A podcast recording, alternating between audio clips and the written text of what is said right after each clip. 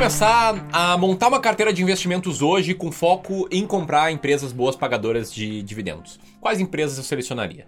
Olha, eu te garanto que essas cinco que eu vou te mostrar aqui não faltariam nessa carteira de jeito nenhum. No vídeo de hoje eu vou te falar sobre cinco boas pagadoras de dividendos. E não, não é para te dar uma diquinha. Não, essa aqui é uma dica de uma boa pagadora. Nada disso. É para te mostrar como você ganha liberdade na tomada de decisão, não depende de vídeos como esse, de diquinhas, quando você investe com base num método claro. E vou te mostrar qual método eu seguiria se eu investisse com foco em boas pagadoras de dividendos. Beleza? Isso aqui não é uma recomendação, um vídeo educacional para que você tome melhores decisões possíveis. Se isso parece interessante, presta muita atenção no que está por vir. E se você caiu de paraquedas aqui, te inscreve no canal. Se inscreve aqui no Clube do Valor, tem conteúdos bons, estratégias de investimento, estratégias de tomada de decisão, estratégia de seleção. Enfim, muita estratégia para você tomar as melhores decisões possíveis. Tamo junto!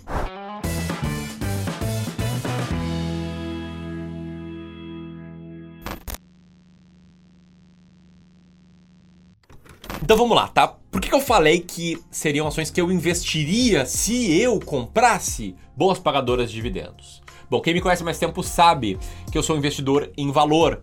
Ou seja, eu já estudei muito, já emergi nesse mundo e, modéstia à parte, eu sei relativamente bem como selecionar ações mais baratas da bolsa. É o que eu faço, eu compro ações baratas, ações descontadas, aquelas que na média estão sendo vendidas abaixo do seu valor intrínseco. Em abril, inclusive, eu fiz um mega evento sobre isso. Então, ó, aquele abraço para quem participou. Um evento chamado Ações Mais Baratas da Bolsa e abri inscrições para meu curso Descomplicando o Mercado de Ações, que é justamente sobre isso. As inscrições estão encerradas agora. Mas eu tô falando isso aqui por quê? Porque no vídeo de hoje eu não vou falar necessariamente sobre ações baratas, vou falar sobre ações que pagam bons dividendos. Então, não é exatamente o que eu faço, mas é o que eu faria se meu foco fosse dividendos. Tem sempre os caras que comentam. Ah, mas peraí, aqui você citou uma ação de um banco, eu entendi que você não investia em ações de banco. Sim, eu não invisto com base no meu método. Eventualmente, se eu investisse com foco em dividendos, eu não teria problema em investir em ações de banco, beleza? Que tem muito mimimi hoje, galera. Pá, tem muito mimimi. É muito legal ter contato aqui com milhares de pessoas, dezenas de milhares muitas vezes. Mas cansa às vezes, cara chato. Mas enfim, tá? Se eu fosse selecionar ações com foco em pagamento de dividendos, eu pegaria um método validado e vencedor. E no Brasil, sim, temos um investidor brasileiro que criou um método vencedor de seleção de ações boas pagadoras de dividendos. Infelizmente, esse investidor ele já faleceu, mas o seu legado segue. Aí estou falando aqui do Décio Bazin, que era um jornalista econômico ali uh, na década de 80, da, in, década de 80, início da década de 90, que até trabalhou como operador numa corretora de investimentos, que faleceu em 2003 e durante sim, seu auge como investidor ali anos 80, início dos anos 90, sabe como é que era, né? Inflação, ó, lá em cima, uma loucura. Eu ouço meus pais falando, porque eu era um bebê recém-nascido no início dos anos 90. E aí o Bazin desenvolveu uma fórmula de selecionar ações que, um, tendessem a pagar um dividendo maior do que a média, maior do que a renda fixa, e que tivessem um dividend yield razoável, mesmo se olhado em dólar. E por que olhado em dólar? Porque as moedas do Brasil mudavam, era cruzeiro, cruzado, cruzado novo, enfim, plano econômico um atrás do outro, mudando as coisas, e aí o dólar né, já era bem instável. Então, o que, que o Bazin fez, tá? Ele procurou ações que pagassem pelo menos 6% em dividendos, que na época dele era o padrão de retorno dos investimentos sem risco, e cujo dividend yield continuasse acima de 6% ao ano, mesmo convertido em dólar. E foi assim que ele criou o que a gente chama aqui de método Bazin, que ele apresentou num livro que ele escreveu chamado Faça Fortuna com Ações Antes que Seja Tarde. Beleza? E eu quero te explicar aqui como esse método funcionava. A primeira coisa que a gente fazia era filtrar empresas. Filtrar empresas para separar o joio do trigo e garantir que ele investiria somente em ações que, um, tivessem um bom volume de negócios, ou seja, tivessem liquidez, que é o que eu concordo e uso filtros de liquidez até hoje, recomendo que você use também. Dois, tivessem um endividamento moderado, nas palavras dele.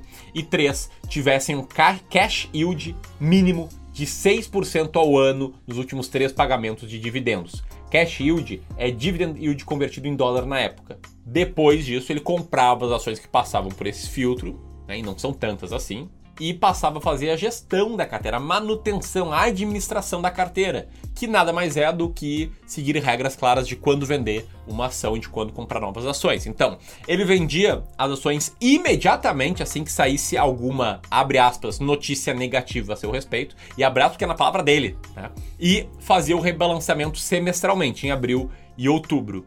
Né, ele cita lá no vídeo que eram os meses em que a maioria das empresas encerravam os pagamentos de dividendos no ano.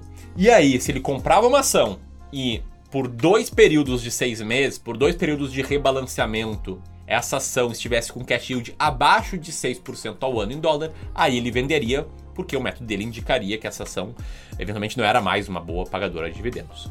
Bom, eu gostei muito quando eu conheci o método dele.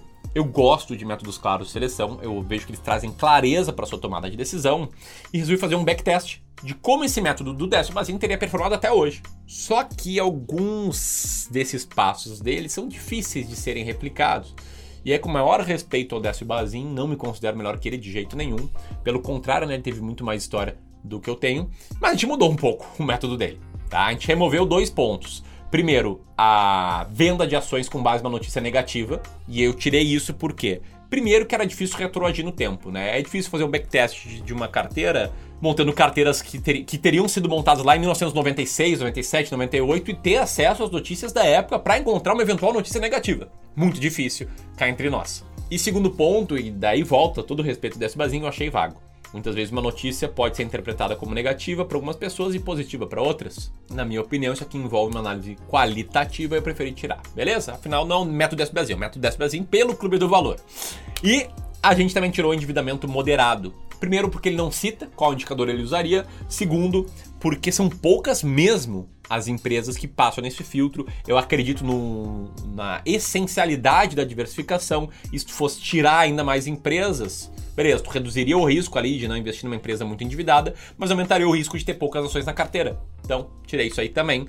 E para fins de facilidade, eu fiz o rebalanceamento somente uma vez por ano, mantendo as empresas que estavam ranqueadas, vendendo as que não estavam mais no ano seguinte e comprando as novas que aparecessem. No resto, a gente manteve a mesma lógica e olha só os resultados na tela agora.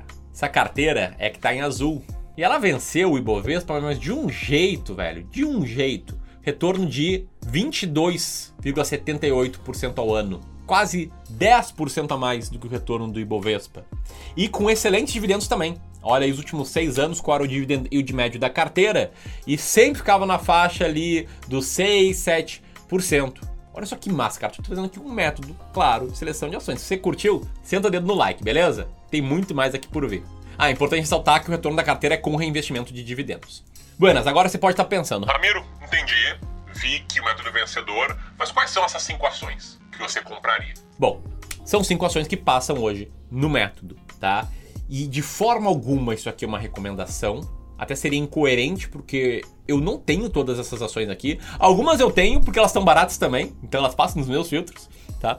E o principal que eu queria fazer no vídeo até agora eu fiz, é te mostrar a importância de investir com métodos claros, e não procurando uma diquinha, né? O título é chamativo, é para chamar sua atenção, para te atrair. Espero que você tenha gostado da aula até aqui. Mas vamos lá, quais são as cinco ações que passam no método do Décio Bazinho? Ação número 5 é a ação da AES Brasil, de código AESB3, que pode causar certo estranhamento pode ter surgido na tua carteira recentemente, mas fica tranquilo, tá? Fica tranquilo porque as ações da ASTET, código TET 3, 4 e 11, se tornaram ações da AS Brasil, viraram ASB3, beleza? Essa é uma empresa que atua na geração de energia elétrica por meio de usinas hidrelétricas, eólicas e solares e tem um cash yield atual de 7,83%. Né? Então, se eu investisse com foco em dividendos, seguindo o método do SBAZIN, possivelmente eu teria essa ação.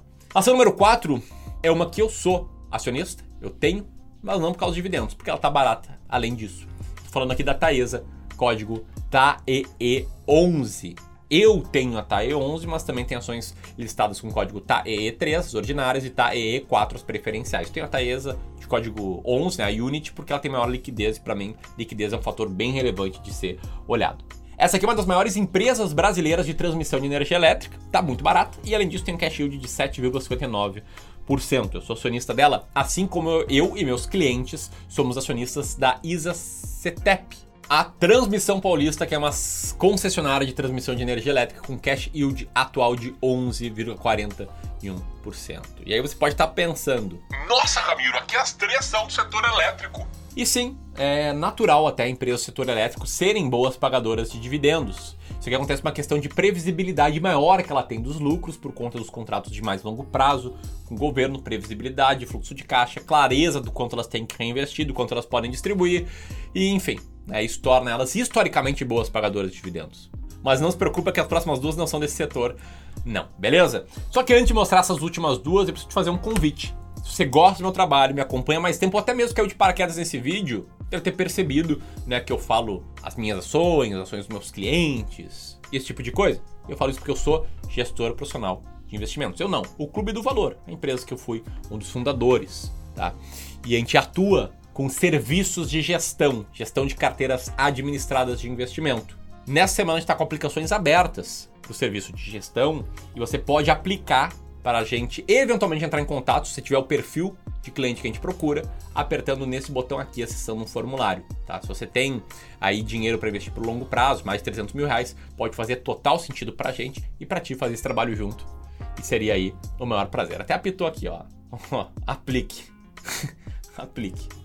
Beleza? Enquanto você abre o formulário para preencher, deixa eu te falar qual é a segunda ação boa pagadora de dividendo, que é a ação do BB Seguridade, Banco do Brasil Seguridade, código BBSE3, que é uma empresa de seguros, uma seguradora brasileira pertencente ao Banco do Brasil, com ações listadas na bolsa, que tem um cash yield atual de 6%, 6,03%.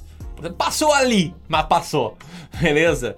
Lembrando que eu nunca vou investir em BB Seguridade, não, nada contra o Banco do Brasil, mas o meu método de seleção de ações baratas não compra seguradoras. Combinado? Tô falando aqui de dividendos, que é outra caixinha. E a primeira ação aqui é a ação da Congás, código CGAS5, que é a maior distribuidora de gás natural do Brasil em volume de gás distribuído e tem um cash yield atual de 6,36%.